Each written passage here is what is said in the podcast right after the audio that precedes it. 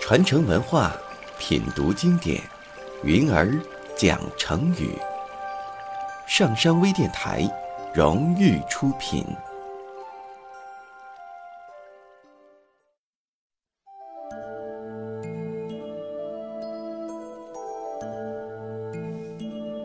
相传，唐代有位诗人叫常建，他酷爱诗歌创作。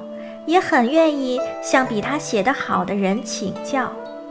一次，他听说赵谷要到苏州游玩，常建高兴极了，心想：这可是因为一句“长笛一声人倚楼”而得名的赵倚楼啊！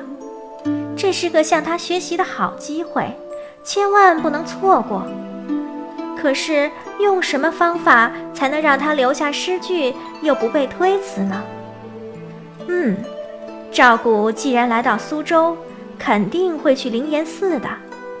如果我先在寺院里留下半首诗，他看到以后一定会补全的。想到这里，常建便提前赶到寺院，在墙上写下了半首诗。果然。赵古真的来到了灵岩寺，他看见墙上的那半首诗后，便挥笔在后面补上了两句。常见的目的就这样达到了。他用自己不是很好的诗，换来了赵古精彩的诗句。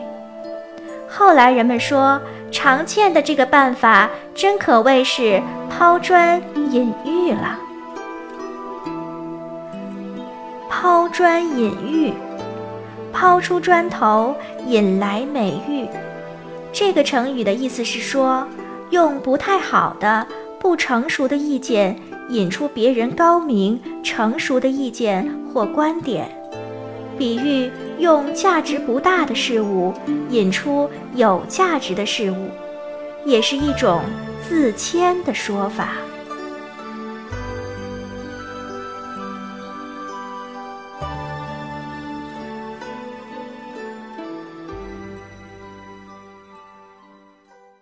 下载喜马拉雅手机应用或登录微信搜索“上山之声”或 SS Radio，关注上山微电台，听友 QQ 群二五八二八二六，让我们一路同行。